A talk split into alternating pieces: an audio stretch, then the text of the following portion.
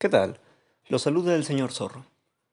Para el reto de febrero, esta vez me he redimido y he decidido leer dos libros, los cuales son de Andrei Sapkowski, el autor del Witcher. Los libros que leí fueron El último deseo y La espada del destino, los cuales son los dos primeros libros que escribió y que en realidad son una colección de cuentos.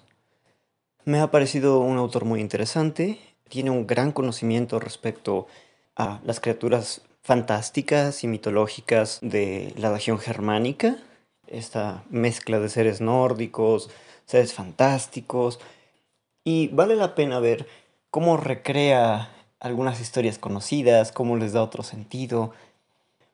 Es realmente fascinante los dos ejes temáticos que maneja en sus historias. Una es el tema del destino, si existe o no el destino, y esta negación o esta salida fácil que le han dejado a Geralt de decir, ok, a los Witcher les quitan sus emociones en el momento de transformarlos, pero en realidad él tiene emociones, él sigue siendo humano, entonces esta, este cuestionamiento respecto a qué es lo que hace que un Witcher deje de ser humano, estos poderes que tiene le quitan su humanidad o solamente es un humano diferente realmente está privado de su humanidad como Witcher o sigue siendo un humano con características diferentes.